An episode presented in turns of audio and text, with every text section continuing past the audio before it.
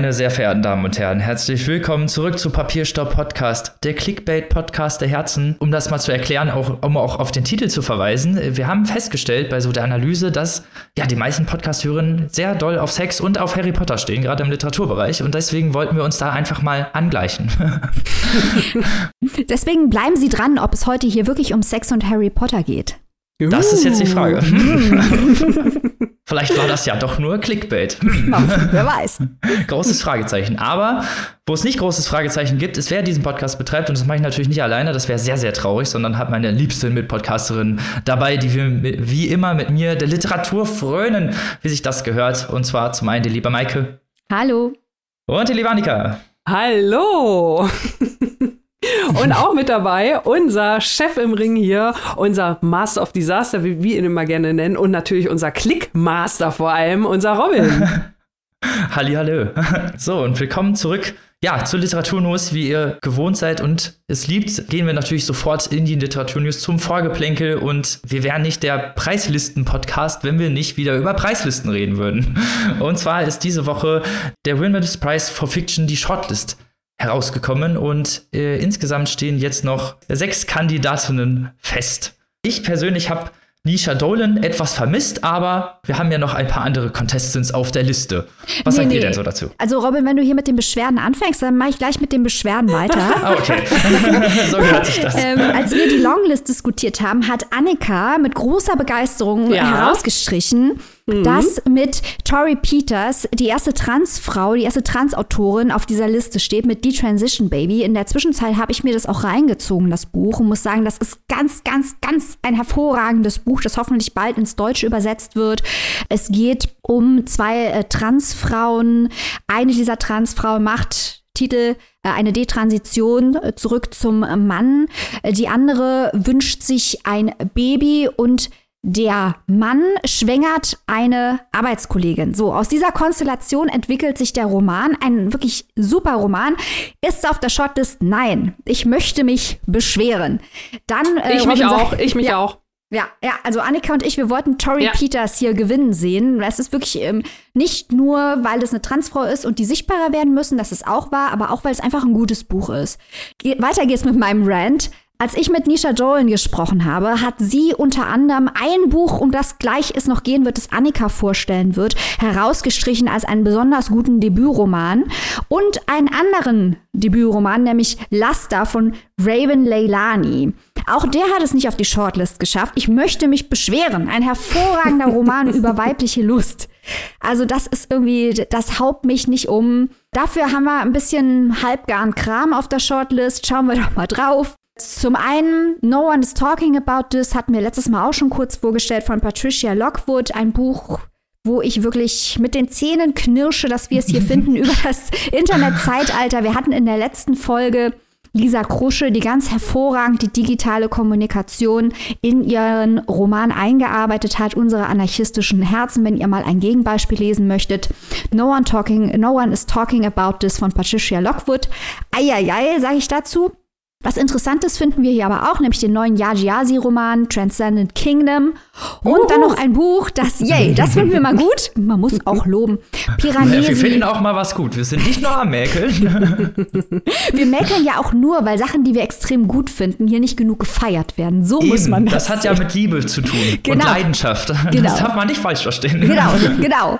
Äh, Piranesi von Susanna Clark, was viel Anklang auch im Internet gefunden hat. Claire Fullers Unsettled Ground ist das Internet auch nicht gerade glücklich, dass es draufsteht.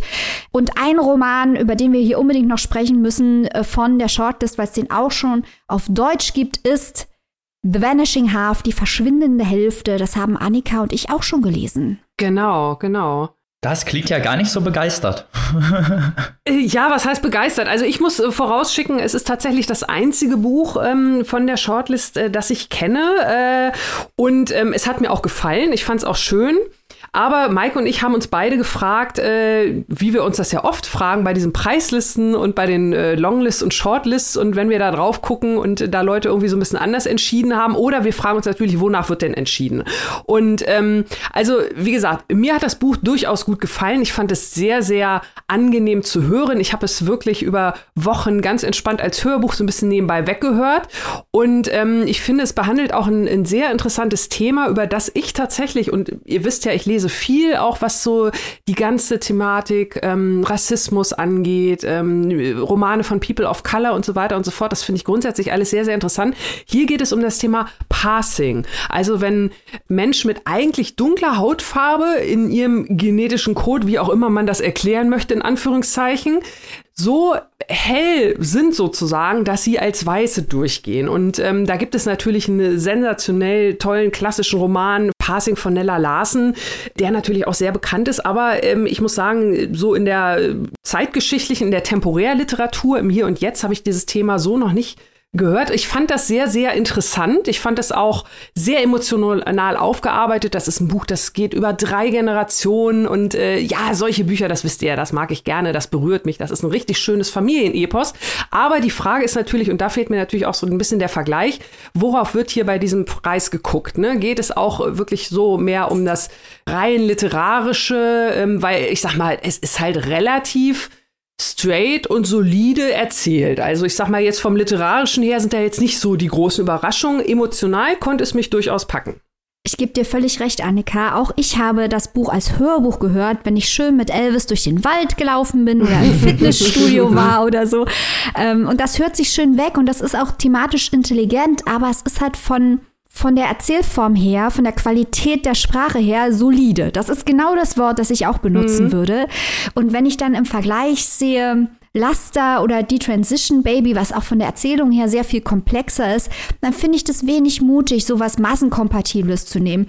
Wie immer, wenn wir hier Wörter wie massenkompatibel benutzen, ist das nicht zwangsläufig ein Qualitätsurteil. Nur weil viele Leute es verstehen und mögen, heißt es nicht, dass es schlecht ist.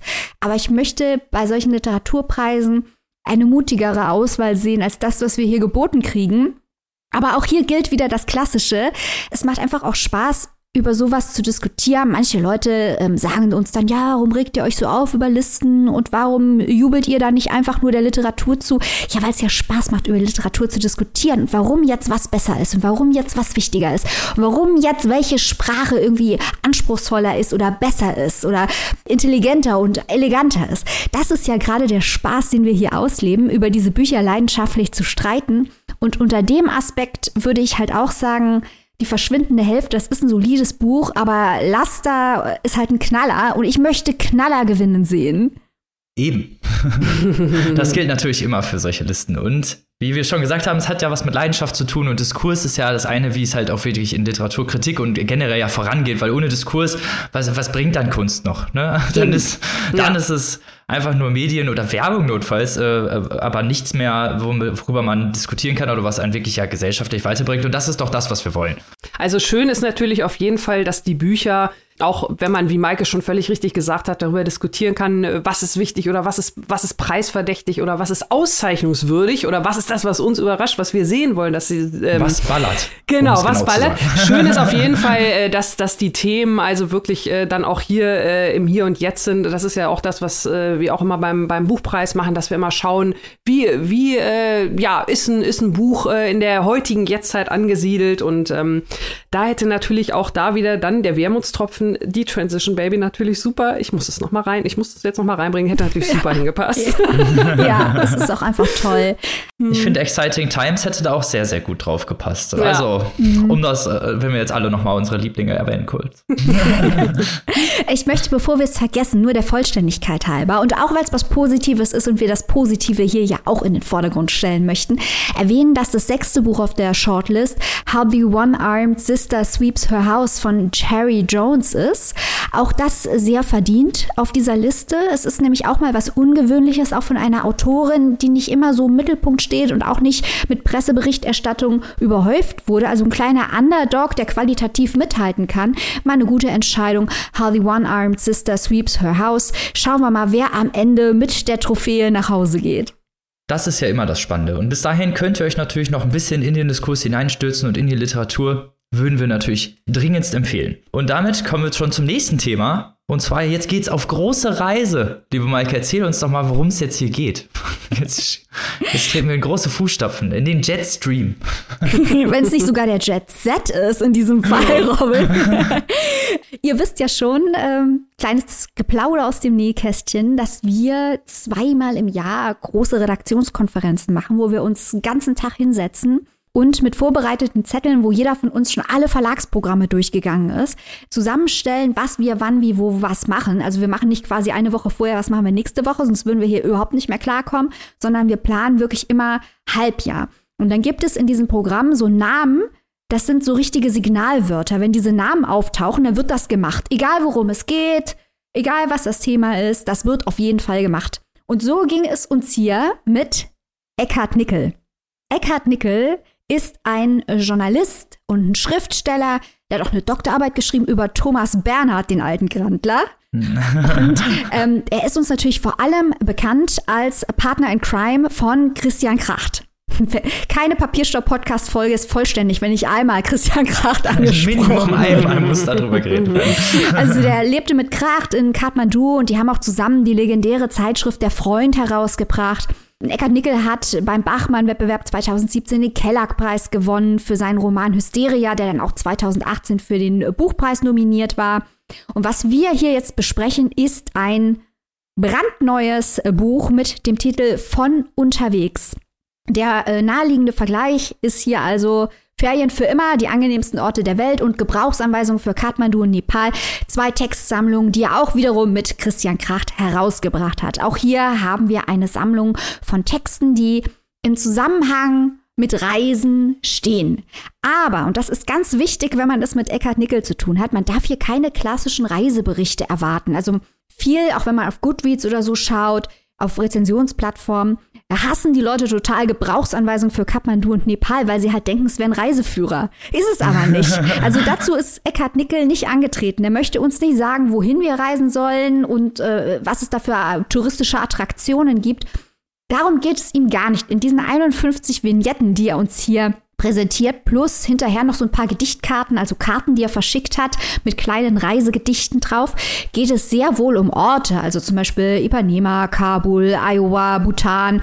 Das wird alles angesprochen, aber die Haltung, die er dabei an den äh, Tag legt, ist eben die eigentlich des klassischen Flaneurs. Also hier Walter Benjamin, Charles Baudelaire, der Flaneur zieht durch die ganze Welt. Oder im Nachwort dieses Buches hier äh, wird von Adalbert Stifters Die Streichmacher gesprochen. Wer das von euch gelesen hat, da geht es eben auch um den Aktrat-Wheel, das was gemacht wird, nicht mit einem Ziel, sondern einfach aus der Freude am Sein wird durch die Gegend gezogen und werden Abenteuer erlebt und halt immer mit einem gewissen Stil, einer gewissen Haltung. Stilfragen ganz wichtig.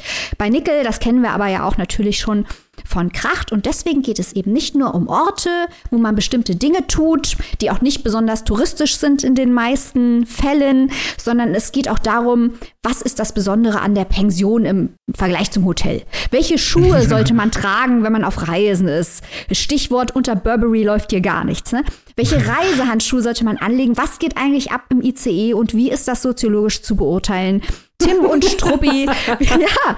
Spielen eine große Rolle. Ja, ja, ja. Vor allem, wenn Tim jemand auf, der, auf dem reservierten Platz sitzt, doch hoffentlich auch, ne? Nee, das ist dann so ein ICE, wo nur reservierte Plätze drin sind. Okay, okay. Du denkst ganz falsch. Okay, alles klar. Aber das sind wirklich so die Qualität der Fragen, die da behandelt wird. Tim und Struppi, warum ist äh, Tim ein wichtiges Vorbild für alle Reisenden mit Stil? Tim und Struppi auch ein wichtiges Thema bei Kracht.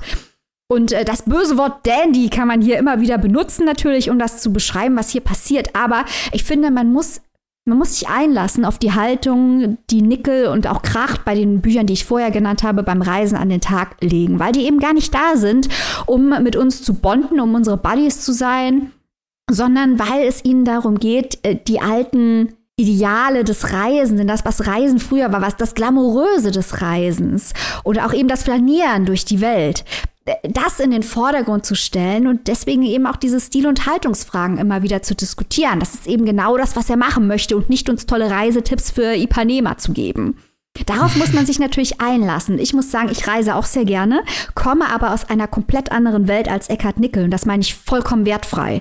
Und deswegen macht es mir auch immer so ein bisschen Spaß, mich in diese Welt reinzulesen, weil sie für mich ein Stück weit exotisch ist, weil sie Stichwort Klasse und Kampf sehr weit von mir weg ist. Und es ist ein ganz amüsantes Nachwort in dieser Textsammlung von Dr. Stefan Buck, der äh, Eckhard Nickel schon von der Uni kennt, wo so kleine Vignetten erzählt werden, was wohl im Hause Nickel und auch mit seinem Vater und so, was da für eine Konversation betrieben wird und was da so passiert. Und das ist für mich, das ist nur Frankfurt, aber das, ich lese das in diesem Garten und ich denke, krass exotisch, der Haushalt von Eckhard Nickel. Eine ganz andere Welt als meine Welt, aber wie gesagt, das ist überhaupt kein Werturteil. Ich bin fasziniert von der Haltung, die hier beim Reisen an den Tag gelegt wird. Ja, aber jetzt habe ich genug geredet. Robin, sag du doch mal was zu der Textsammlung. Du hast sie doch auch gelesen und ich glaube, du kommst eher aus der Welt, aus der auch ich komme. Ja, das stimmt. Äh, also sogar eigentlich noch weniger. Ich bin eher so ein Reisen ist für mich eher so ein diffuses Wort, was für mich so mit Pool und All-Inclusive zu tun hat und überhaupt oh. nicht damit. Ja, ganz, ganz schlimm. Ich bin so einer dieser ganz, ganz üblen Touristen. Das Problem sozusagen. Also für ähm, dich ist für dich ist das Ziel das Ziel. Ja, ja genau. Okay. Hast du wenigstens Burberry-Schuhe im Schrank? genau. Sowas wie dieses Flanieren kenne ich natürlich gar nicht. Klar, es liegt das natürlich auch, äh, wie Ecker Nickel schon am Anfang relativ sagt, in einer der ersten, früh ersten Vignetten sozusagen, dass äh, ja, das Reisen einfach was Ausgestorbenes schon fast ist. Weil Internet hat jeder, jeder kann mit Google Maps, GPS und jegliche Art von Technologie die ganze Welt in Anführungsstrichen erkunden. Sei es halt ne, literarisch, teilweise noch durch Bilderbücher halt oder wie gesagt, alles durch, durch die digitale Welt schon vereint so. Und äh, ja, so ein Kind bin ich ja leider auch. Also diese Art von Reisen, die er beschreibt, das ist halt wirklich so ins Land geht, halt auch wirklich die Kultur in dem Sinne kennenlernt, dass man sich äh, ihr aneignet und halt nicht von außen als Tourist sein eigenes Land mitbringt sozusagen und sich eigentlich nur darauf freut, äh, seine Annehmlichkeiten zu haben, sondern vielleicht einfach auch wirklich in das Land einzutauchen und äh, ja, ne, dann in, wie du schon gesagt hast, in Pensionen zu schlafen, was das, äh, was das Interessante daran ist oder generell, was das Interessante überhaupt am Reisen ist. Warum sollte man eigentlich überhaupt diese Welt bereisen und diese fast ausgestorbene, dieses ausgestorbene Hobby, könnte man fast sagen, das halt natürlich auch, wie er selber schon häufig sagt, äh, dem Bildungsbürgertum so ein bisschen vorbehalten ist, weil es natürlich auch sehr um, ja, ne, immer noch was was, mit Privilegien zu tun hat. Klar, haben wir das hier in Deutschland, können wir da nicht so von reden, weil die Deutschen doch sehr viel reisen, aber generell ist es, weiß man ja, dass es global gesehen einfach ein sehr großes Privileg ist zu reisen, was er hier sehr gut auch äh, in seinen Exposés darstellt und wie es halt auch ist, äh, weiß ich nicht, an so den hübschesten äh, Hotels und Bars zu sitzen und über, eine, über einen Cup hinweg zu schauen, wo die Boote in, im, in der Bucht liegen und so. Also es sind Sachen, die sind mir tatsächlich sehr fremd. Aber ich, aber, würde, ich würde ja, um dich da mal kurz zu unterbrechen. Ich, ich habe das ja. ganz anders gelesen, weil ich finde, dass er überhaupt gar nicht in die Kulturen also was heißt überhaupt gar nicht, das ist jetzt auch übertrieben, aber dass er eigentlich nicht in die Kulturen eintaucht. Nee, er sagt, er dass der, man das so machen soll, er tut es halt nur nicht. Das ich weiß er, es er nicht, sagte. also ich glaube, seine Haltung, so habe ich es gelesen. Ähm, also ich bin, äh, ich bin mehr so der, der Rucksack-Touristentyp, der in ausgelatschten Nikes durch die Gegend zieht mit einem Rucksack und in Hostels übernachtet und sowas. Das bin mir so ich. Also All-Inclusive finde ich ganz schlimm. Albtraum. All-Inclusive finde ich ganz schlimm, aber das von Eckhard Nickel könnte ich mir nicht leisten. Ich weiß auch nicht, ob es mein Ding wäre.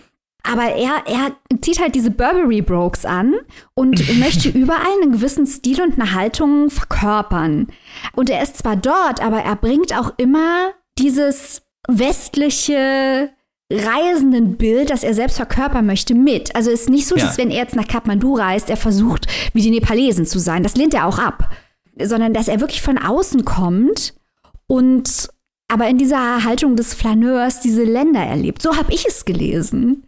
Ja, also so, er, er, predigt halt gerne mal was anderes als das, was er macht. Er sagt halt, so müsste man das, äh, teilweise sagt er halt in einigen Exposés, müsste das Land so erleben, um, um das Ganze kulturell überhaupt erfassen zu können. Tut es aber ja auch nicht. Also er fliegt dann teilweise selber von Deutschland mal eben irgendwie nach Bangkok, um sich halt drei Anzüge fertigen zu lassen, weil halt der, der Typ in der Schneiderei der Einzige ist, der die Anzüge so hinkriegt, wie er das haben will. Und das ist halt so eine Art von prätentiöser Herangehensweise, die vielleicht, die uns vielleicht auch ein bisschen fremd ist, was das Reisen angeht, einfach so. Ne? Also ich, ich weiß nicht, ich, ich habe auch nicht, also ich hätte nicht die Mittel, mich einfach mal eben so irgendwie in so ein Flugzeug zu setzen, nach Bangkok zu reisen und mir einen Anzug schneidern zu lassen. Also irgendwie ist das halt auch so, ähm, so, eine, so eine leicht prätentiöse Herangehensweise, aber das fand, war auch irgendwie so ein bisschen das Lustige. Also ich fand, ich muss gestehen, ich fand es ein bisschen anstrengend zu lesen teilweise. Es sind lustige Exposés dabei und halt auch, ähm, ne, also viel auch über die, über die Landschaft generell, äh, über die Natur, die er spricht. Aber es ist halt auch sehr, also mit seiner sehr bildungsbürgerlichen, sehr hohen Sprache immer wieder werden Vergleiche gezogen, so historische Trivia-Facts gebracht. Also das ist zwar auch was zum Lachen, aber das ist auch nicht was, was man mal eben so, finde ich, an, an, einem Sonntagnachmittag wegliest.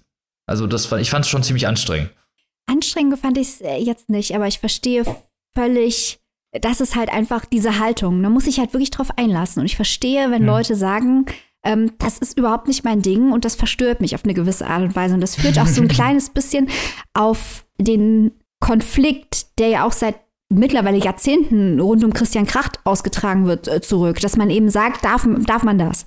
Darf man solche Texte schreiben? Ist es nicht äh, prätentiös?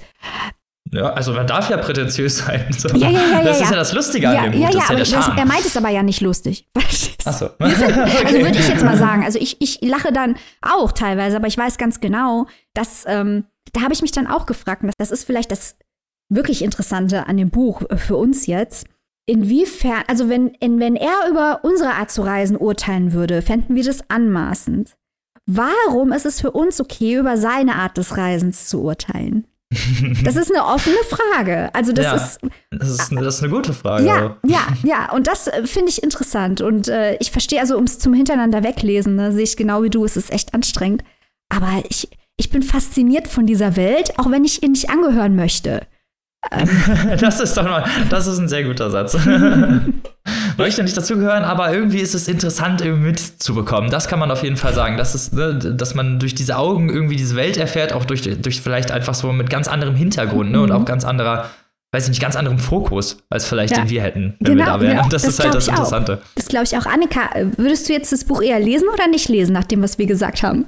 Hm, ich glaube eher nicht. also ähm, ich, ich, bin, ich bin schnell, ich bin ehrlich gesagt schnell raus, äh, wenn ich äh, sowas, vor allem wenn Robin das sagt, äh, sowas wie anstrengend höre. Wenn Robin das schon anstrengend findet, ähm, ich glaube, dann äh, bin ich eher auch raus.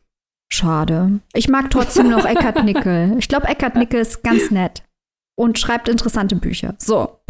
Okay, das wollen wir auch nicht sagen. Also, äh, wenn ihr interessante, mal vielleicht durch eine andere, andere Perspektive betrachtete Reiseexposés lesen wollt, dann könnt ihr definitiv gerne zu Eckhard Nickel greifen. Von unterwegs heißt das Werk Fernweh für immer mit dem Untertitel. Und äh, da könnt ihr doch auch mal jetzt, gerade in der Pandemiezeit, vielleicht einfach auch mal ein bisschen Eskapismus betreiben. Oh, Why ja. not? Hmm. Wir haben uns übrigens die Augen ruiniert, damit wir hier heute über Eckhard Nickel sprechen können, weil wir es unbedingt machen wollten. Weil wir mit äh, den Pieper-Büchern, über die wir heute reden, leichte Probleme hatten, Rezensionsexemplare zu bekommen. Wir sind ja auf die Verlage angewiesen, weil wir wollen ja Neuerscheinungen immer sofort im Programm haben können. Direkt am Puls der Zeit. Genau. Und das geht eben nur, wenn uns die Verlage die Bücher auch zur Verfügung stellen, weil wir die Bücher nicht kaufen können. Und Annika, du hattest, glaube ich, viel Spaß, uns diese Bücher zu besorgen in der letzten Woche. Ja, ich habe ich hab wirklich einiges probiert. Also ähm, man weiß natürlich, äh, teilweise äh, steckt irgendwie der Teufel im Detail. Aber es ist so, wie Maike sagt, äh, wir geben das ja immer rechtzeitig bekannt. Wir haben ja vorhin auch schon kurz drüber gesprochen, dass wir ja einmal im Halbjahr diese Redaktionskonferenz machen. Das heißt, wir schreiben ja jetzt auch nicht die Verlage irgendwie an, äh, liefert uns mal bis morgen irgendwie äh, fünf Bücher oder so, sondern das ist schon alles von langer Hand geplant. Und eigentlich funktioniert das auch äh, oft und meistens auch sehr, sehr gut, meistens? auch wenn man da nochmal nachfragt. Aber dann gibt es halt so Wochen wie jetzt diese Woche, wo wirklich dann irgendwie tatsächlich vier Bücher anstehen. Eins, was wir dann auch noch nächste Woche haben, die alle das gleiche Erscheinungsdatum haben und da irgendwie dann gar nichts ankommt. Und das ist dann natürlich echt ein bisschen blöd, weil wir die Bücher ja bevor wir aufnehmen und darüber reden, auch lesen müssen. Und ähm, wenn wir dann halt die Bücher nicht rechtzeitig haben und dann fragt man vielleicht, ob man es irgendwie so ein bisschen digital kriegt und das ist dann auch irgendwie problematisch und dann kommt dann am Ende nur so ein PDF raus und das ist vielleicht jetzt jammern auf hohem Niveau, aber so ein PDF auf so einem E-Reader lesen, der äh, nicht skalierbar ist, äh, es ist alles nicht leicht. Ich finde also ich find äh, das gar nicht, ist, äh, dass ich, wenn ich mal widersprechen darf, ich finde das überhaupt nicht äh, jammern auf hohem Niveau. Also ich finde das gar nicht so, weil ne, wir, wie du schon sagst, wir bestellen das äh, meistens, was heißt meistens, wir bestellen das immer sehr, sehr krass im Voraus, so dass wir es halt auch wirklich pünktlich da haben, weil wir brauchen ja auch die Printexemplare, weil wir euch natürlich auch ein schönes Instagram-Foto machen wollen, wir wollen das ja auch generell so präsentieren, dass man auch als Zuhörer und Zuhörerin so ein bisschen äh, ja, Zugriff dann noch drauf hat, zusätzlich zum Podcast.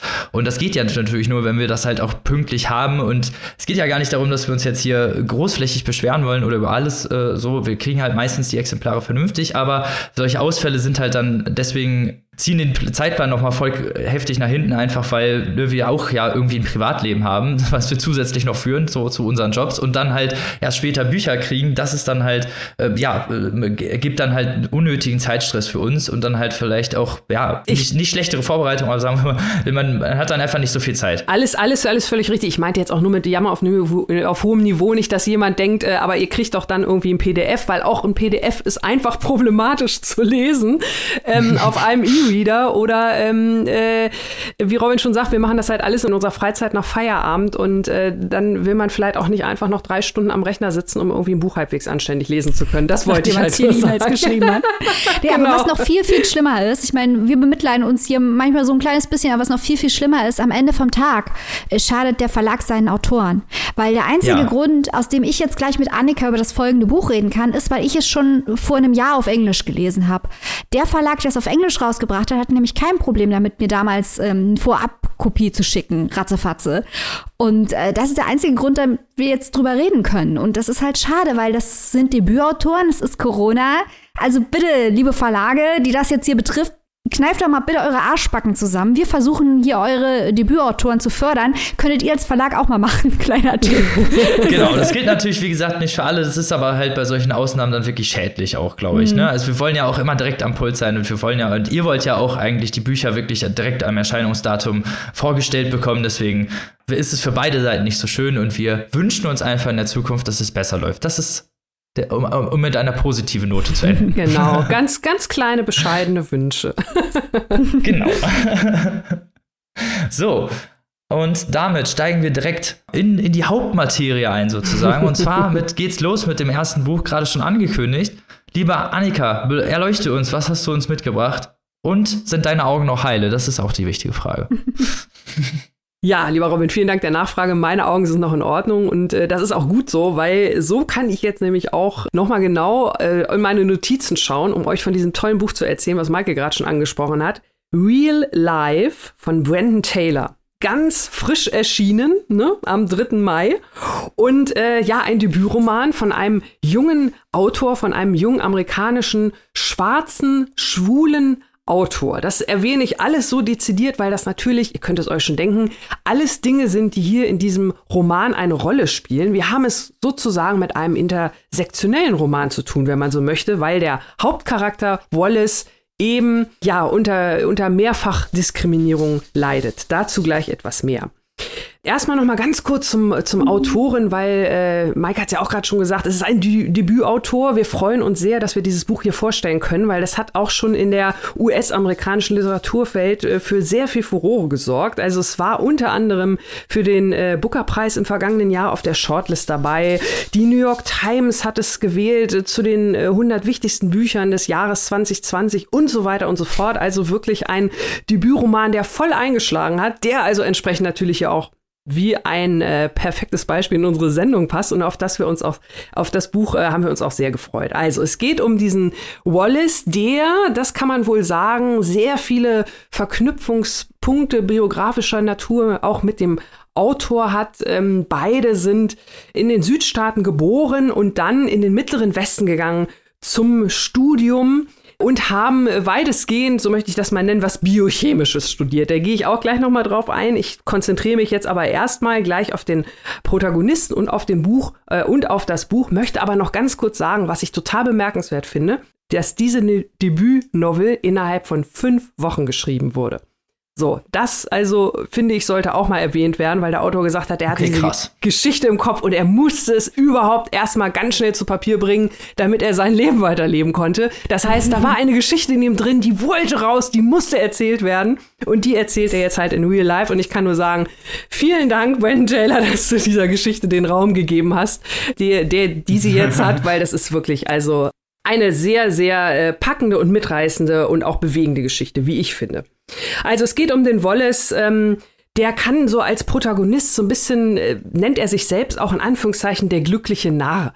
Das ist aber alles nur Schein. Wir begleiten Wallace an einem einzigen Wochenende. Also es ist ein sehr verdichteter Roman, der wirklich nur in Anführungszeichen von Freitag bis Sonntag spielt, an einem Wochenende im Spätsommer. Und ähm, Wallace erlebt an diesen drei Tagen ja so einiges, sollte man, äh, sollte man denken. Es beginnt damit, dass er seine seine Clique trifft, seine Freunde. Ich habe vorhin schon gesagt, äh, das hat er mit dem Autor gemeinsam. Er studiert also im Mittleren Westen. Er ist ein, äh, oder beziehungsweise er ist ein Doktorand, sagen wir es mal so, und verbringt entsprechend viel Zeit im Labor. Und seine Freunde, seine Clique hat sich auch äh, in diesem Zusammenhang so ein bisschen zurechtgefunden, als sie dieses Studium begonnen haben. Das ist also anfangs eher so eine Zweckgemeinschaft gewesen, kann man vielleicht sagen, obwohl die Leute doch ziemlich viel gemeinsam haben. Wallace, hatte ich schon gesagt, ist äh, schwul. Da ist er nicht der Einzige. Da sind in der Clique noch einige andere äh, schwule Männer mit dabei. Es gibt aber auch einen Heteromann, meint er zumindest. Es gibt eine, eine Frau ist dabei. Wallace ist aber auf jeden Fall der einzige Farbige in der Clique und nicht nur das, sondern auch an der Uni und äh, ist dadurch natürlich auch noch mal so ein bisschen exotisch in Anführungszeichen. Wir begleiten Wallace, wie gesagt, in diesen drei Tagen und sehen, wie er mit seinen Freunden interagiert, sehen auch, wie er mit den äh, Kolleginnen und Kollegen interagiert. Und ähm, wir sehen, dass er, das meinte ich halt vor äh, eingangs mit der glückliche Nah, also Wallace ist ein Charakter, der innerlich sehr, sehr leidet nicht nur dadurch, dass er, dass er, ähm, wie gesagt, schon früh unter Rassismus gelitten hat, dass er als schwuler Mann auch noch mal weitere Ablehnung erfahren hat, dass er auch aus einer, wie es auch im Buch heißt, aus schwierigen Verhältnissen kommt, dass er also quasi auch an Klassismus äh, gelitten hat, vor allem auch in seiner Jugend, in seiner Kindheit, dass ihm also schon oft gesagt wurde, also naja, da wo du herkommst mit Bildung, hm, hm, hm, da muss er also noch heute drunter leiden, dass ihm aufgrund seiner Herkunft, vielleicht auch aufgrund seiner Hautfarbe gesagt wird, dass er ja, naja, er hat sich da so ein bisschen reingemogelt oder zumindest reingearbeitet und äh, ist auch immer der Erste, der irgendwie äh, für schuldig befunden wird, wenn mal bei den anderen irgendwas schief läuft. Also es ist wirklich echt das macht dieser Roman halt wirklich sehr, sehr gut, diese, diese kleinen nuancierten Dinge. Also es ist gar nicht mal so das Große, dass er da jetzt irgendwie wüst beschimpft wird oder mit irgendwelchen Schimpfwörtern bedacht wird,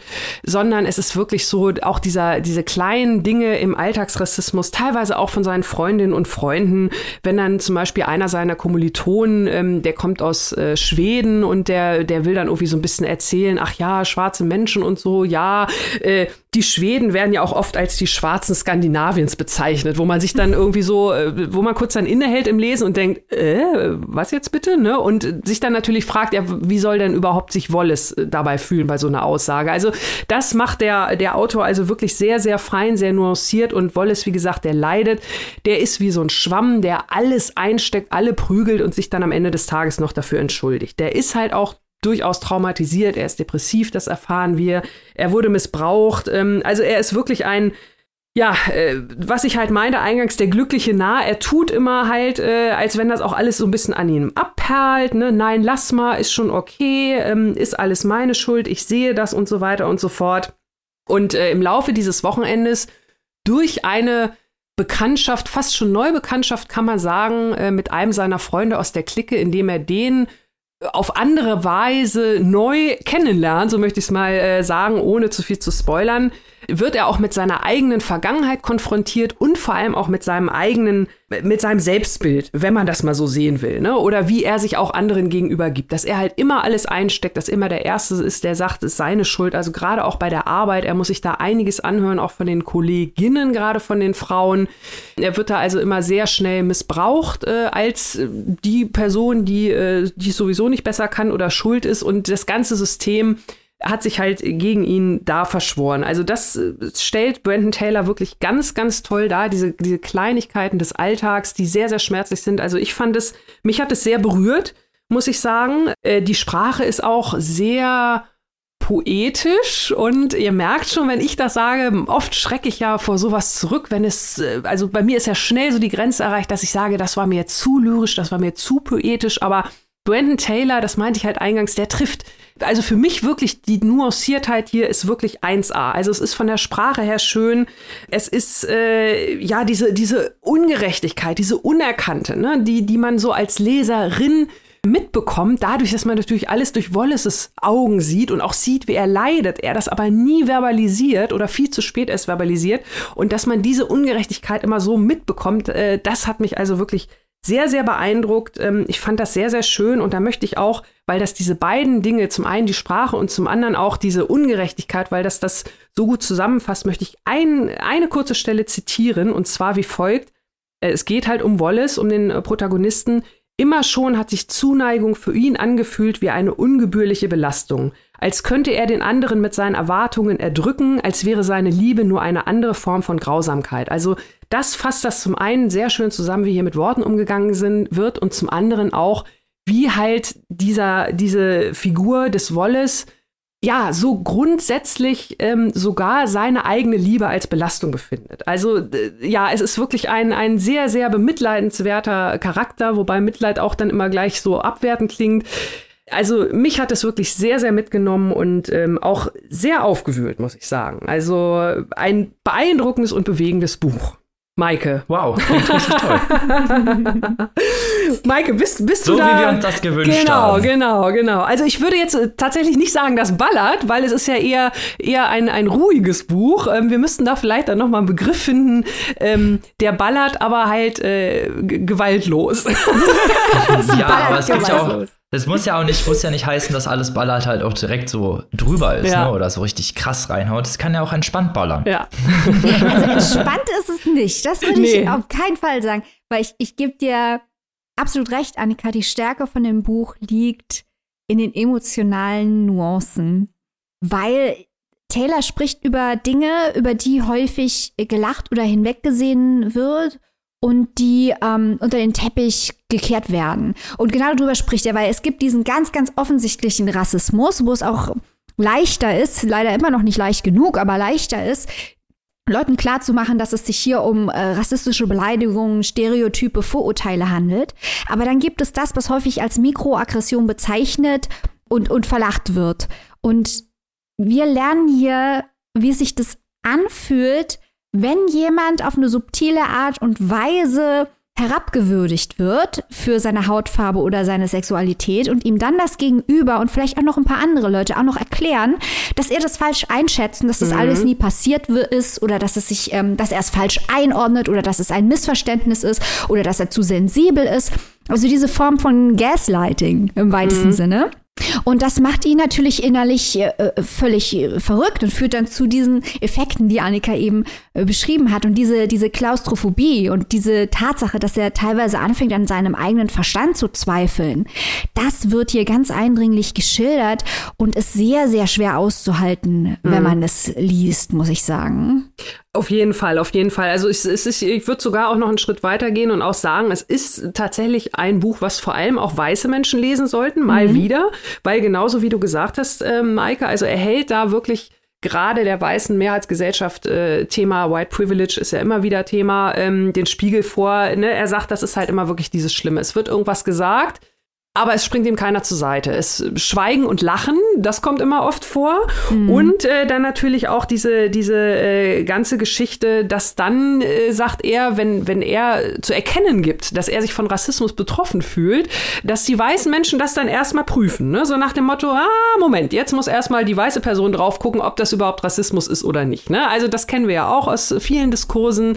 Und das belegt er hier nochmal mit wirklich sehr, sehr eindringlichen Beispielen. Und sowas finde ich wirklich immer gut, weil es ein Thema ist, das auch, äh, ob man jetzt in irgendwelche Kommentarstränge von irgendwelchen äh, Medien oder Facebook-Seiten guckt oder so, immer wenn es um dieses Thema geht, Rassismus, wie oft weiße Menschen da kommentieren, ja, das ist doch alles gar nicht so schlimm und ich finde das nicht schlimm und ich kenne auch keinen, der es schlimm findet. Ja, hm. natürlich, euch betrifft es ja auch nicht. Hallo, guten Morgen. Und ähm, da ist dieses Buch und äh, da kann es dann auch gar nicht genug Beispiele für geben, äh, so ein Augenöffner, ne? So nach dem Motto, ach ja, gut, okay, so habe ich das vielleicht noch gar nicht gesehen. Und ich finde, ähm, das muss einfach dann auch äh, noch mehr einfach mal verbreitet werden. So. finde ich auch, finde ich auch. Das gibt ja jetzt auch mittlerweile die Tendenz, dass weiße Menschen Bücher von schwarzen Menschen, die über Rassismus schreiben, daraufhin abklopfen, ob das okay ist, wieder über die weißen Menschen gesprochen wird. Und man möchte denen dann ganz gerne mal sagen, hallo, es geht aber nicht immer um dich. Ja, ja, ja, ja ganz genau.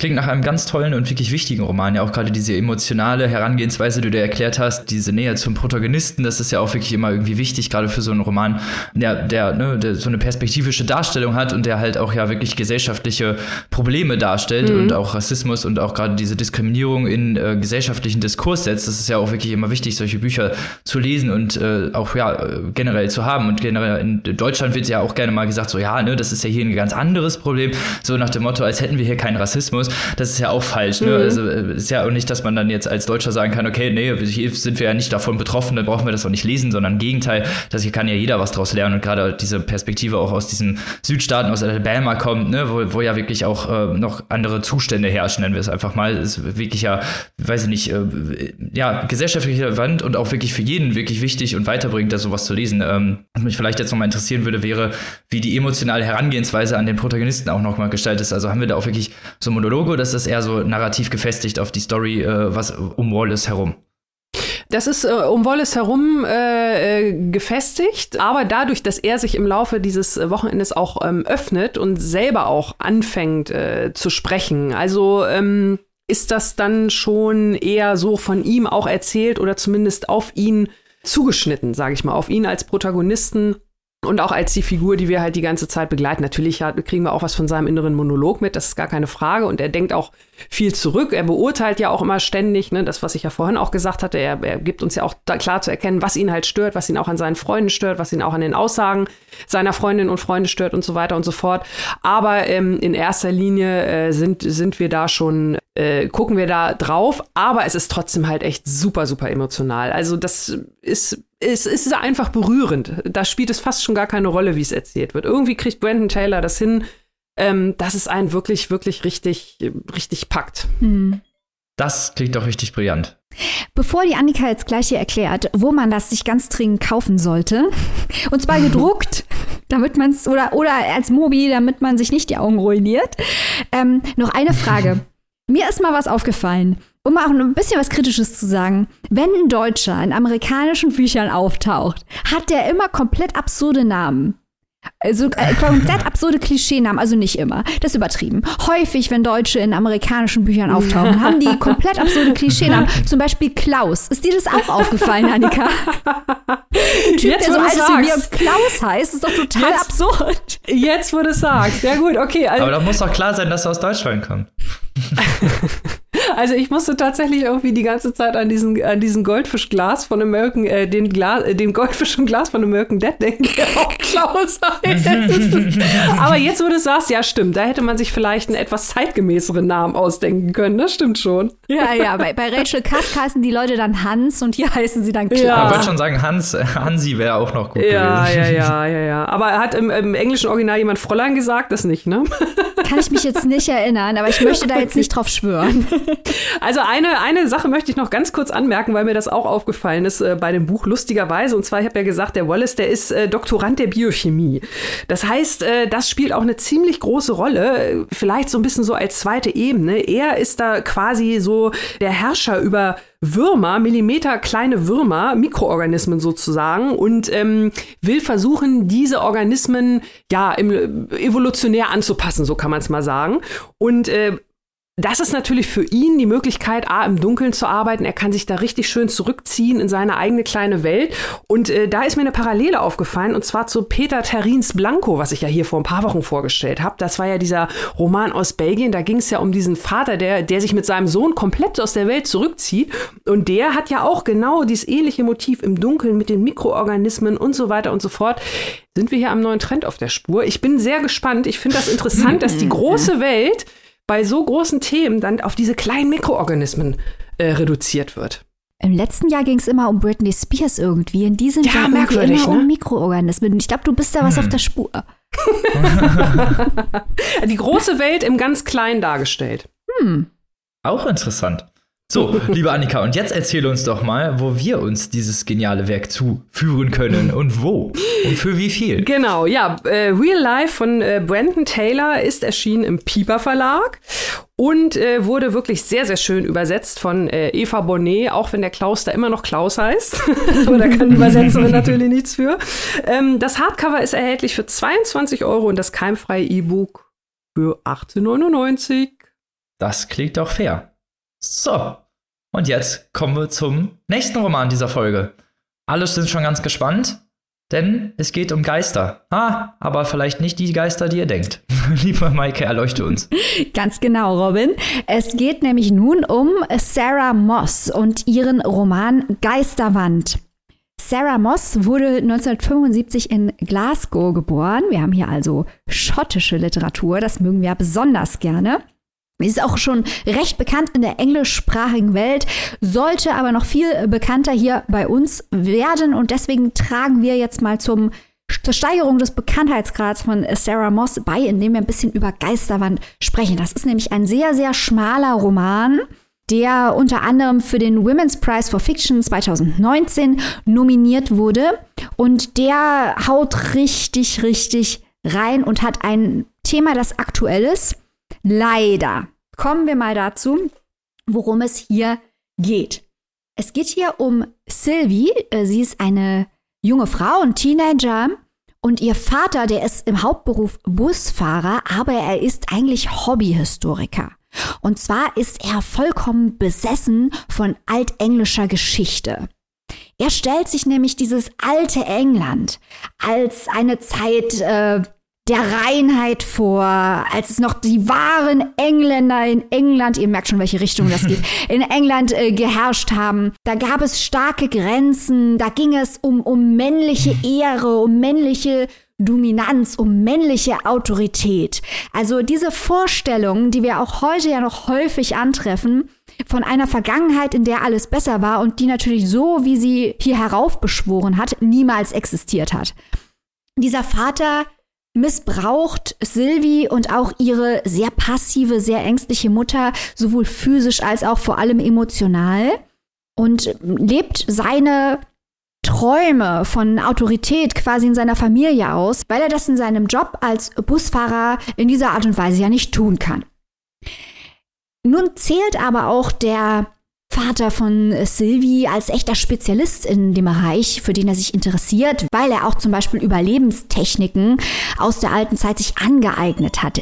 Deswegen wird er angefragt von einem Professor, eine Gruppe, die dieser Professor betreut, mit Universitätsstudierenden zu begleiten zu einem Reenactment der Eisenzeit in Northumbria.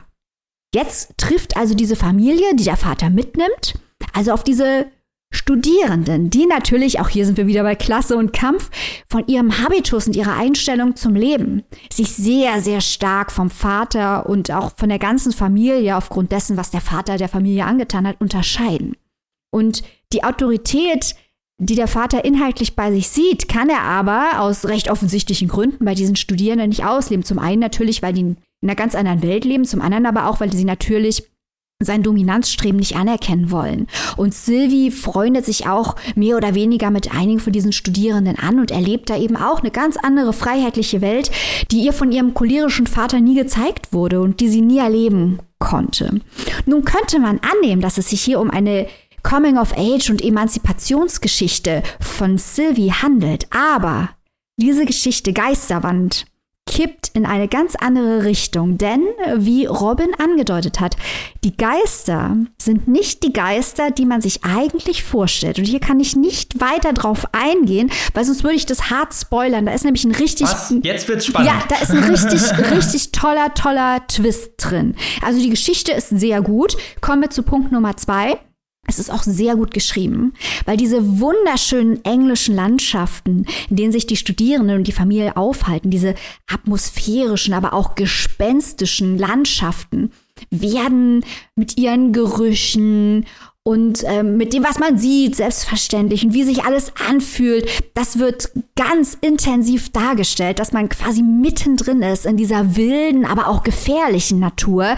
Denn hier geht es nicht nur um die Idylle der Natur, sondern auch um das Archaische und Gefährliche im Überlebenskampf mit der Natur, was wir aus Silvis Perspektive erleben. Wirklich ganz fantastisch dargestellt und auch die Perspektive von Sylvie, die natürlich eine ganz andere Weltsicht hat als die Leserinnen und Leser, da ihre Weltsicht so stark durch den Vater geprägt wurde. Und das ist wirklich gut gemacht. Das Pacing ist gut gemacht. Äh, sehr gutes Build-up zum Twist, den ich hier auf keinen Fall spoilern will. Wirklich sehr gut geschrieben. Und als letzten Punkt will ich unbedingt noch ansprechen. Annika hat es gerade schon bei Brandon Taylor gesagt, dass es eigentlich ein politisches Buch ist. Und dieses Buch ist natürlich auch eigentlich, ich habe es anfangs auch schon ein bisschen angedeutet, ein politisches Buch. Es wurde geschrieben, als England auf den Brexit zugesteuert ist. Und am Ende des Tages ist dieses Buch natürlich auch eine Kritik an der äh, eingebildeten Größe des alten Englands, in dem doch alles besser war und wo nicht irgendwie die Ausländer alle kamen und alles schlechter gemacht haben und wo die Männer noch der Herr im Haus waren. Und das ist natürlich ein Phänomen, das hier auf Großbritannien projiziert wird und das hier durchgespielt wird in Großbritannien, aber es ist ja kein britisches Phänomen. Das gibt es ja auch bei uns hier in Deutschland und vielen anderen Ländern, dass sich eingebildet wird, dass früher bei den Germanen, da hat noch Ordnung geherrscht und so weiter und so fort. Und genau darum geht es hier. Und es wird eben in dieser Geistergeschichte, weil am Ende vom Tag kann man es auch als Geistergeschichte lesen, ähm, durchgespielt. Da geht es auch weiterhin noch um moralische Tabus. Es wird also da richtig krass. Es geht um alte Rituale. Es geht um die Eisenzeit. Es geht darum, wie Wahrheit und Wissenschaft pervertiert werden im Verlauf der Geschichte. Ganz viele aktuelle Themen werden in dieser Geschichte über Neuzeit und Eisenzeit durchgespielt. Daumen hoch äh, für Sarah Moss für dieses intelligente Buch. Es ist auch ein sehr gutes Buch, wenn ihr da draußen zum Beispiel einen Buchclub habt oder es mit Freunden lesen wollt, was haben wollt, wo man auch gut drüber diskutieren kann. Das ist ein Buch, das wie gesagt sehr dünn ist, das man schnell mal so durchlesen kann das aber dabei sehr viele Themen anspricht und das auch als Geistergeschichte gut funktioniert. Was will man mehr? Annika, du hast es auch gelesen. ja, ich habe es äh, auch gelesen und äh, stimme auch in sehr, sehr vielen Punkten mit dir überein. Ich möchte vielleicht einmal noch ganz kurz ergänzen. Also gerade Maike, du hast ja gesagt, äh, die Sprache ist so toll. Ähm, mhm. Das finde ich auch super. Ich fand es auch so sehr, sehr interessant und das passt ja auch zu dieser ganzen Thematik mit dieser ja, zurück in die Eisenzeit, so möchte ich es mal nennen. Kleiner lustiger Spoiler. Ich habe beim ersten Mal auf dem Klappentext Eiszeit gelesen und habe mich sehr gewundert. Das möchte ich hier einmal kurz erwähnen zum allgemeinen Amüsement. Spielt in einem riesengroßen Kühlschrank, das Buch. genau, genau. Nein, also zur Eisenzeit natürlich. Da werden die Keulen und das Fell wieder rausgeholt. und das ist, das ist tatsächlich auch ein Buch, ähm, liebe Maike, das hatte ich auch schon, ich glaube vor drei Jahren ist es auf Englisch erschienen, hatte ich seitdem auch schon auf dem Schirm, wollte es immer mal lesen, äh, wie so oft. Naja, wir kennen das ja, von daher es hat sich gelohnt, so lange zu warten, weil es ist wirklich, wirklich gut geschrieben. Die Naturbeschreibungen sind toll, die haben mir mhm. gut gefallen, das wollte ich sagen. Die passen ja. gut zu dieser Eisenzeitgeschichte das ist so dieses, dieses Rundumerlebnis, wie sie das beschreibt. Äh, da war so eine Szene, da redet sie zum Beispiel über ihren Gürtel, der aus Leder ist und äh, erinnert sich daran zurück, dass das ja mal die Haut von einem Tier war, das gelebt hat. Also so diese Gedankenketten, die alle irgendwie so in der Natur und in diesem äh, Kreislauf des Lebens enden oder sich darin äh, drehen, die fand ich total spannend, die fand ich total interessant. Was ich clever fand von der Autorin, richtig, richtig clever, Maike, du hast es ja gesagt, dass es so ein, so ein bisschen als Parabel auf den Brexit zu lesen ist. Aber es spielt ja zu einer anderen Zeit. Es spielt ja Mitte der 90er, Anfang Mitte der 90er Jahre, also zu einer Zeit vor dem Internet mhm. äh, und vor dieser ganzen Nachrichtenüberflutung und auch vor dieser digitalen Kommunikationsmöglichkeit. Das heißt, diese Familie ist nicht nur abgeschnitten da, wo sie jetzt Eisenzeit spielt, sondern natürlich, weil halt die Möglichkeit, es ist noch nicht lange her, Anfang der 90er, ne? aber denkt mal dran zurück, halt ohne Internet, da war es halt einfach noch eine andere Art auch des Austausches und deswegen ist ja das, was Maike vorhin auch erzählt hat, ähm, ist die Silvi ja auch, als sie auf diese Studenten stößt, für sie ist das ja, sie kennt das ja nicht sie, aus dem Internet oder so halt, deswegen ist das ja für sie nochmal ein um, umso größerer Schritt äh, oder zu sehen, was sonst noch so in der Welt los ist. Also das fand ich total clever von der Autorin was mir persönlich, äh, und auch da schicke ich wieder hinfort, persönlich ähm, nicht so gut gefallen war, ich muss tatsächlich sagen, liebe Marke, ich war so ein bisschen vom Ende enttäuscht, weil mir das irgendwie am Ende dann alles so ein bisschen zu plötzlich kam. Und äh, ich glaube deswegen halt persönlich, für mich ist unterm Strich äh, die Länge für das Buch nicht passend. Ich weiß nicht, ob ich allgemein so ein bisschen Problem mit Novellen habe, aber ähm, also ich hätte mir entweder äh, das Ganze noch ein bisschen verdichteter als Kurzgeschichte oder tatsächlich noch ein bisschen mehr erzählt, weil, ne, auch wie du gesagt hast, ich finde auch die ganze Geschichte, auch mit dem Vater, auch was der teilweise für abstruse Vorstellungen hat, auch diese, dieser Gegensatz mit den Studenten, also man hätte das vielleicht auch noch mehr ausbauen können. Für mich hat halt äh, das Verhältnis von der Geschichte zum, zum Ende nicht gepasst. Aber das ist, wie gesagt, eine ganz persönliche Geschichte. Vielleicht liegt es ähm, einfach an der, an der Länge oder so. Aber ansonsten grundsätzlich also wirklich ein äh, spannendes und sehr schön zu lesendes Buch. Nachfrage, Annika. Meintest du damit das Ende, Ende oder meintest du den Twist? Beides tatsächlich. Ah, okay. Das ist interessant. Äh, vor allem, vor allem so, dass das ähm, Ende, Ende, weil es war mir dann am Ende auch, äh, das Ende, Ende war mir dann auch so ein bisschen zu, pff. Ja, das verstehe ich, weil der Twist, aber das ist ja auch interessant, wie es unterschiedliche Leser unterschiedlich wahrnehmen, weil ich muss sagen, der Twist, man sieht den langsam kommen, aber mhm. als dann der Satz da kommt ein Satz, mhm. der quasi ja, ja. das reveal. Ich habe ja. diesen Satz mehrfach gelesen, weil ich es nicht fassen konnte, weil dieser Twist derartig krass ist. Den fand ich Bombe. Den fand ich richtig gut. Aber dass du sagst, das Ende ist zu abrupt, da verstehe ich absolut, was du meinst. Ja, da hätte, das hätte wirklich, das hätte noch 20 Seiten mehr haben können. Das ist so. Ja. Ja, mhm. ich finde es total super, Maike, dass ich sage, das Ende war mir zu pff und du weißt sofort, was ich meine. Das finde ich auch ganz toll. Ich wollte jetzt nur sicher gehen, es hätte ja sein können, dass du den Twist komplett anders empfunden hast und hättest jetzt gesagt, nee, ich fand es total lahm. Äh, das hätte ich auch interessant gefunden, das hätte mich aber überrascht. Nein, nein, nein. Also der Twist war schon gut. Äh, der hat, ich habe ihn doch vielleicht ein bisschen sehr, sehr kommen sehen, irgendwie zumindest auf den letzten Seiten kurz davor. Also, äh, ne, aber war trotzdem gut. Aber hinterher dann, ja, war es mir irgendwie ein bisschen zu. Da wäre ich noch ein bisschen länger gern dran geblieben. Da war dann der Twist und dann so jetzt aber Ende aus. Also das war mir irgendwie. Aber ansonsten, wie gesagt, spannend. Also ich, äh, durch eure Erzählung fand ich das, habe hab ich jetzt schon richtig Bock, das Buch zu lesen, sagen wir es mal so. Es klang nach einem richtig interessanten Sozialdrama ja auch. Es ist ja fast ein bisschen wie so ein Kammerspiel, vielleicht auch, wenn die ne, alle dann jetzt in diese Eiszeit zurück, äh, Eisenzeit zurück und alle in diesem ein Walterleben, ne? Und äh, ja, auch wirklich, äh, ne, weil es ja verschiedene Herangehensweisen oder auch äh, ja, Lebensperspektiven gibt oder Lebensvorgeschichten, äh, wie halt, ne, dieser Busfahrer, der dann halt seine Frau und sein Kind missbraucht, die ja dann auch wirklich äh, also krass äh, sind, wenn sie halt auf die anderen treffen. Das finde ich halt sehr mhm. interessant, gerade wenn, wenn diese Art des, naja, diese Art von Sozialdrama oder Sozialdiskurs mit in den Roman eingeflossen ist. Ist es denn so ein bisschen wie so ein Kammerspiel aufgezogen oder eher nicht? Also ich sehe. Es klingt so ein bisschen so wie das, der Gott des Gemetzels sozusagen äh, mit Studenten. Nee, also ich, ich, sehe, wie du auf den Gedanken kommst, aber es ist gar nicht so. Weil bei einem Kammerspiel ah, okay. entsteht ja auch häufig die Spannung, dass die Menschen sind in geschlossenen Räumen und kommen nicht raus. Und das spielt sich in diesem kleinen Kontext dieser Kammer eben ab, im weitesten Sinne. Und das ist hier gar nicht so, weil die sind ja in der offenen Natur. Du siehst wirklich vor deinem inneren Auge, das hat ja Annika und mich begeistert, diese Naturbeschreibung. Und ich bin eigentlich jemand, Naturlyrik interessiert mich gar nicht. Aber hier sind diese Naturbeschreibungen derartig fantastisch. Du hast das ja. Gefühl, du läufst über die, die Wiesen Englands und kannst die riechen und kannst die Bienen summen hören. Und es ist ganz diese Weite und gleichzeitig aber auch die Gefahr, die von der Natur ausgeht, dass sie eben nicht nur Idylle ist, sondern dass sie auch Bedrohung ist. Das ist derartig hervorragend geschrieben. Also es ist eigentlich das Gegenteil von einem Kammerspiel, weil du diese Weite und Leere hast und eben nicht dieses eng klaustrophobische. Insofern äh, würde ich sagen, nein, aber es ist natürlich auf, auf Beziehungskonflikte baut es auf, hat aber mit dem Gottesgemetzel eigentlich gar nichts zu tun. Ich, okay. ich würde vielleicht auch sogar noch ergänzen. Das beantwortet meine Frage auf jeden Fall schon mal sehr gut. Äh, aber Annika ergänzt noch. ähm, vielleicht noch ganz kurz zur Ergänzung mit dem Kammerspiel. Ich finde, das hat die Autorin auch äh, sehr, sehr raffiniert gemacht. Robin, falls du ähm, meinst, dass sich das Kammerspiel unter anderem auch dadurch speist, dass die ja in so einer Art Fake-Eisenzeit leben, da ist man auch drin ziemlich lange und dann laufen die da stundenlang und man ist da drin in dieser Naturbeschreibung. Dann auf einmal so nach dem Motto, blinkt hinten am Horizont die Neonreklame eines Supermarkts. Und man ist wieder so mehr oder weniger in der Gegenwart verortet. Also das fand ich auch sehr raffiniert, wie die Autorin Autorin das dann ab und zu auch mal wieder reinstreut, damit man nicht so den Faden ganz verlässt. Also auch das öffnet so ein bisschen die Idee eines Kammerspiels, würde ich sagen. Sehr interessant, wirklich sehr, sehr interessantes Werk, das man sich unbedingt durchlesen sollte. Wo und wie und für wie viel kann man das tun? Lieber Maike. Also Geisterwand von Sarah Moss ist erschienen im Berlin Verlag, kostet im Hardcover 20 Euro, als keimfrei E-Book-Edition 1699. Übersetzt wurde das Ganze von Nicole Seifert. Sehr gut, das solltet ihr euch doch zulegen.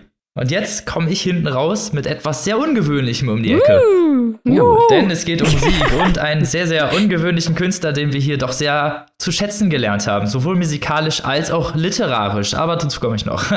denn es geht um Nick Caves Biografie in Bildern, könnte man sie nennen. Äh, Stranger Than Kindness heißt das Buch. Beim Kiwi Verlag erschienen. Und ja, wie ich es gerade schon gesagt habe, es ist eine Biografie in Bildern. Es fängt äh, bei dem frühen Nick Cave an. Vielleicht, um jetzt erstmal den Zuhörer und Zuhörerinnen, die noch nichts über Nick Cave wissen, so einen kleinen Überblick zu geben. Ein sehr bekanntes Lied mit ihm zusammen mit Kylie Minogue ist Where the Wild Roses Grow. Wird auch viel an einen Begriff sein. Ähm, einmal zu Nick Cave vielleicht selbst, weil wie könnte man eine Biografie beschreiben, ohne vielleicht über den Künstler selbst zu reden. Nicholas, Nick Edward Cave ist 1957 in Australien geboren, aufgewachsen in, ich hoffe, ich spreche, ich spreche diese Stadt richtig aus, Wangaratta.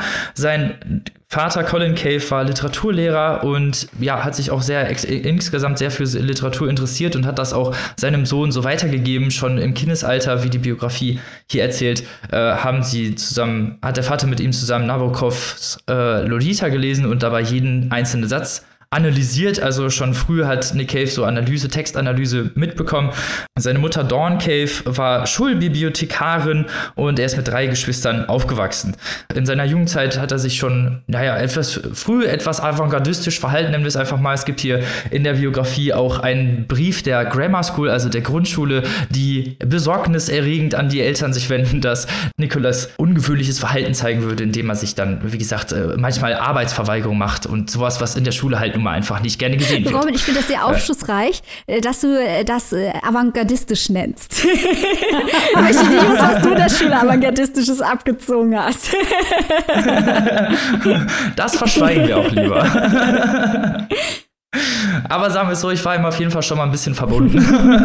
also ähm, er hat sich schon früh sehr ja, künstlerisch auch hervorgetan auch musikalisch hervorgetan. Äh, ein großer Einschnitt war 1979, als sein Vater Colin Cave beim Autounfall starb. Nick war zu der Zeit 19 Jahre alt und dieses Ereignis hat sein ganzes Leben geprägt. Er sagt selber später in Interviews, dass äh, sein Vater eine Lehre hinterlassen hat, die er mit seinem Schaffen versucht zu füllen. Und das ja, ist eigentlich schon ziemlich traurig, denn nach diesem Autounfall ähm, ja, trifft Nick das schwer und äh, er hat zu der Zeit schon seine erste Band gegründet, die Boys Next Door, wie sie damals hießen, noch eine Highschool-Band, die mit Schminke bei den örtlichen Schulveranstaltungen aufgetreten sind. Bilder sind übrigens dabei, also deswegen macht diese Foto äh, diese Biografie in Bildern auch sehr viel Spaß, sich anzugucken, weil man halt auch wirklich die frühen Jahre mitbekommt. Und äh, aus dieser Band The Boys Next Door hat sich irgendwann The Birthday Party entwickelt, die halt so, ja, die Band seines frühen Schaffens war, in denen er halt so wirklich äh, früh experimentiert. Äh, zu der Zeit ist er irgendwann nach London ge äh, gezogen und ist dort, naja, irgendwann den Drogen einheimgefallen, hat, hat sich mit ungewöhnlichen Künstlern herumgetrieben und hat, äh, hat ja Richtungen für sein Schaffen gesucht, sei es literarisch, musikalisch oder in sonstiger Form. Einige Arbeiten sind hier drin verewigt, zum Beispiel ein zu dem Cover Mutiny, der von The Birthday Party, hat er selber das Cover gemalt mit seinem eigenen Blut. Also es gibt hier auch viele, viele, viel von seinem Schaffen, ja, wirklich, viel von seinem Schaffen hat halt auch mit seinem eigenen Blut zu tun und sind, ist halt auch häufig durchzogen. Er sagt selber, dass äh, er zu der Zeit halt auch intravenöse Drogen konsumiert hat, also heroinabhängig war und äh, diese Heroinabhängigkeit sich nun mal auch in sein Schaffen hineingezogen hat, was man gerade in den frühen Werken Caves sehr gut sehen kann und auch äh, in der Musik sehr gut sehen kann. Heutzutage ist er natürlich bekannt für Nick Cave and the Bad Seeds, die sich nach, äh, ja, nach den Exzessen um The Birthday Party gegründet haben, die, ja, die aufgelöst wurde, alleine äh, eigentlich deswegen, weil Nick Cave halt einfach viel zu ja, viel zu hart gefeiert hat, viel zu krass unter Drogen stand und halt teilweise auf der Bühne auch wirklich ohnmächtig geworden ist oder gar nicht mehr die Songtexte konnte. Also, da, also wirklich, ähm, ja, ja, Exzess in dem Fall wirklich aufs Höchstmaß getrieben.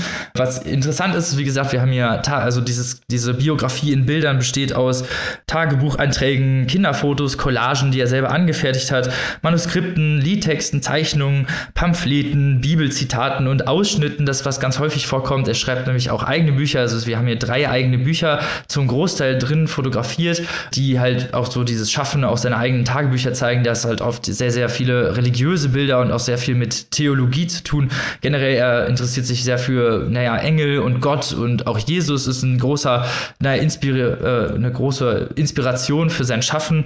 Man sieht das auch häufig in den Liedtexten, die äh, in diese Richtung geschrieben werden. Da sind dann äh, auch blutbesprenkelte Gemälde, wie ich schon gesagt habe, äh, Standbilder aus Musikvideos, also Inhalte von seinem Portemonnaie zu der Zeit. Also wir haben hier wirklich einfach so das gesamte Leben in Bildern gefasst, was ich halt wirklich sehr interessant fand, weil mir Nick Cave so persönlich gesagt äh, noch gar nicht so bekannt ist, außer durch halt seine Musik und natürlich, worauf man natürlich verweisen muss, äh, die Bücher, die wir hier schon vorgestellt haben, ähm, die hier auch in der Biografie eine große Rolle spielt. The Ass Saw the Angel, da haben wir auch wieder das Engel-Thema. Ähm, auf Deutsch Die Eselin sah den Engel und Der Tod des Bunny Monroe. Hier haben wir halt äh, immer wieder auch Manuskriptseiten oder halt die ersten äh, so kleine Manuskripte. Es gibt auch immer wieder Fun Facts. Es gab zum Beispiel, er hat, als er äh, The Ass Saw the Angel geschrieben hat, auf geliehenen Schreibmaschinen in West-Berlin gewohnt, in einem Kleinzimmer, wo hier auch eine sehr schöne Fotografie darüber da ist. Also wirklich eine, eine mini kleine Dachkammer, die voll bis oben hin vollgestellt ist mit Büchern. Ähm, und er dieses Manuskript von The Ass Saw, Saw the Angel auf verschiedenen Schreibmaschinen geschrieben hat und das Manuskript ständig in einer Papiertüte mit sich rumgetragen hat und insgesamt dreimal verloren hat. das, so kann man auch mal einen Roman schreiben. Fand ich sehr interessant. Also den, äh, den einzigen wirklichen Text in diesem, äh, in diesem Band gibt es von Darcy Steinke, eine US-amerikanische Autorin, die so Nick Caves Schaffen ein bisschen über die Zeit äh, ja, zeigt. Äh, in, Im originalen Englisch heißt das Ganze God is in the House und es geht halt vor allem um Nick Caves Musen, um seine theologische Darstellung, sein, seine Auseinandersetzung mit dem Bösen und auch teilweise mit Gott selbst. Also wirklich auch sehr aufschlussreicher Text fand ich, auch wenn er nicht von Nick Cave selber geschrieben ist, haben wir doch die Essenz von Nick Cave in diesem, ja, in dieser Bilderbiografie eingefangen und ich finde, das ist eigentlich so das Beste, was man an Biografie zeigen kann. Also ich meine, was könnte besser übereinsprechen als eigentlich die ganzen Inspirationen, die an die den Künstler zu seinen ganzen Werken inspiriert haben. Aber ich bin ja nicht der Einzige, der das gelesen hat. Maike, was sagst du denn dazu? Also ich mochte es genauso gerne wie du, Robin. Das mal vorne weg. Das ist wirklich auch sehr, sehr schön designt. So ein richtiges Coffee Table Book. Ganz groß, ganz hochwertig, hochwertiges Papier, schön mhm. gestaltet. Mhm. Also sehr ästhetisch das Buch und eine wirkliche Schatzkammer für Cave-Fans. Ich glaube, es ist ein Problem, wenn man sich mit Cave überhaupt nicht auskennt. Dann kriegt man, glaube ich, Probleme einzuordnen, was man hier sieht und warum diese Objekte jetzt relevant sind. Das Schöne ist halt wirklich, äh, dass diese Objekte hinten, man muss kann quasi das ganze Buch durchblättern und hinten gibt es dann kleine Texte zu den einzelnen Objekten, die sie einordnen. Aber man muss ein bisschen was über Nick Cave und seine Musik wissen, sonst ist man, glaube ich, überfordert, gerade von diesen religiösen Themen und, und Elvis und so weiter, was da vorkommt. Muss man sich ein bisschen auskennen mit Cave. Das Ganze ist übrigens Begleitmaterial zu einer Ausstellung in Kopenhagen zum Schaffen von Nick Cave. Sehr schön, diese Cave-Artefakte, die dort ausgestellt sind, festgehalten im Bild. Und wie Robin schon sagte, das geht von handgeschriebenen Songtexten über Notizen zu seinen Romanen, handgemachte Bücher, die also Nick Cave selber hergestellt hat, abfotografiert Doodles, die er gemalt hat in deutschen Hotels von nackten Frauen, ähm, auf Hotel. Sehr explizite ja, Doodles. auf Hotel, Briefpapier, Postkarten. Postkarten, dieser Brief von dem äh, Schuldirektor, religiöse Objekte, Dinge, die er auf dem Flohmarkt überall gekauft hat und die dann seine Arbeit, Haarsträhnen, die seine Arbeit inspiriert haben, wo da genau erklärt wird, äh, was diese Objekte mit ihm anstellen und wie sie ihn inspiriert haben. Und diese Fotos vom jungen Nick Cave und seiner Familie, das ist wirklich auch von seiner Frau, von Susie Cave. Das macht wahnsinnig viel Spaß, sich zurückzulehnen und dieses Buch durchzublättern, so ein bisschen in die Welt und die Ästhetik, in dem Fall auch von Nick Cave einzutauchen und darüber nachzudenken, wie die einzelnen Objekte mit seinen Lebensphasen und mit seinen Schaffensphasen zusammenhängen. Wie gesagt, ich glaube, wenn man noch nie Nick Cave gehört hat, überfordert einen das ein bisschen. Aber wenn man Nick Cave gerne mag, ist es faszinierend. Auch, dass die Bücher so eine große Beachtung finden, finde ich toll. Und vielleicht sollten wir auch ansprechen, Die Ex-Freundin und musikalische Partnerin von Nick Cave, die sehr wichtig für ihn war und die viel mitgeschrieben hat, zum Beispiel auch an Stranger Than Kindness, äh, dem Song, Anita Lane, ist vor kurzem gestorben. Und wir haben hier schon mal darauf hingewiesen, dass man einen Nick Cave Newsletter abonnieren kann, The Red Hand Files, über seine Website. Und da hat er diese Woche eine wirklich sehr berührende E-Mail verschickt, was ihm Anita Lane bedeutet hat und warum sie so wichtig für ihn als Person war und so wichtig für seine Arbeit war. Man merkt also auch immer wieder, Nick Cave scheint ein äh, verdammter Spitzentyp zu sein. Äh, schaut euch das an, wenn ihr Nick Cave mögt und wenn ihr Nick Cave nicht mögt, was ist eigentlich los mit euch? Also ich muss ja sagen, auch ich war ein bisschen außenstehender vorher. Also wie gesagt, ich kannte mich noch nicht so wirklich mit Nick Cave und ich fand es trotzdem wirklich interessant. Also ich muss auch sagen, dass wenn man jetzt noch nicht so wirklich der krasseste Kenner ist, dass man sich hier ganz gut einlesen kann, weil wie du schon sehr gut gesagt hast, sind die, sind die Bilder am Ende des Buches immer noch erklärt jeweils. Da sind wirklich sehr, sehr ausführliche Texte bei, dabei, die halt die eben diese Gegenstände, die Bilder eben noch mal sehr, sehr gut äh, aufbereiten und teilweise auch sehr interessante Trivia-Infos mhm. äh, bereithalten. Und dadurch fand ich, hat man auch einen sehr guten Zugang dazu, auch wenn man vielleicht noch nicht so der Experte ist, aber man muss natürlich schon ein bisschen, naja, wollen. Ja. Ne? Nick Cave lieben wollen. Da hast du natürlich vollkommen recht. Vielleicht noch als Ergänzung, das Ganze ist in der englischen Originalausgabe herausgekommen und vom Kiwe Verlag gibt es ein kleines Booklet dazu von Christian Lux übersetzt, äh, sind dann die ganzen Texte nochmal auf Deutsch in so einem kleinen Beilagenheftchen dabei. Das könnte man jetzt vielleicht kritisieren. Ich fand es aber zum Lesen ganz nett, weil ich nicht ständig dann nach hinten blättern musste zum, zum, zum jeweiligen, zur jeweiligen Passage, sondern einfach mein kleines Booklet zum Bild jeweils aufmachen konnte und direkt da reinlesen konnte. So, aber wie ihr es vielleicht schon gehört habt, vielleicht noch mal einmal kurz so eine Viewer Description, wie, wie nennt man das? Äh, eine, Warnung für Leute, die vielleicht so mit expliziten Bildern und so Darstellungen nicht so gut klarkommen. Also hier ist sehr, sehr viel Nacktheit drin, auch so gerade Porträts, die hier drin vorkommen. Also ich finde es ästhetisch, aber das ist natürlich immer eine Kunst und eine Streitfrage. Ich wollte es nur sagen, dass es hier halt auch ne, mit Erotik und mit Morbidität ein bisschen spielt. Ne? Das ist nicht so. Aber insgesamt ein wirklich sehr interessantes, tolles Werk was ihr euch unbedingt vielleicht mal zuführen wolltet, falls ihr Nick Cave-Fans seid oder Nick Cave-Fans werden wollt. Alles ist möglich. Mit Stranger Than Kindness. Robin, wo können die Menschen denn jetzt dieses Buch kaufen? Die Menschen, für die Menschen, können dieses Buch kaufen. Uh, Stranger Than Kindness von Nick Cave im Kiwi Verlag. Gibt's natürlich nur im Paperback für 29 Euro. Wirklich sehr zu empfehlen. Ein ganz tolles, hochwertig gemachtes Buch mit biografischen Bildern, alles dabei, was das Herz, Nick Cave Herz begehrt. so, und damit sind wir leider, muss man sagen, natürlich schon am Ende unserer Folge angelangt, aber nicht verzagen, denn wir haben natürlich einen Ausblick auf nächste Folge in drei kurzen Stichworten. Liebe Maike, möchtest du mal anfangen und zu erzählen, was du nächste Woche so parat hast? Dann sag ich als Saarländerin doch mal schweren Herzens als erstes Wort Palz. Äh, dann, aber mach noch ein gutes Wort mit P hinterher, Punk. Dann sage ich noch als drittes akustische Signale. Oha, oha, das klingt spannend. Liebe Annika, was hast du denn, hast du denn auch was äquivalent Spannendes am Start? Ähm, ich hoffe es doch sehr. Ich mach's mal ganz kurz und knapp. Aprikosen aus Hamburg.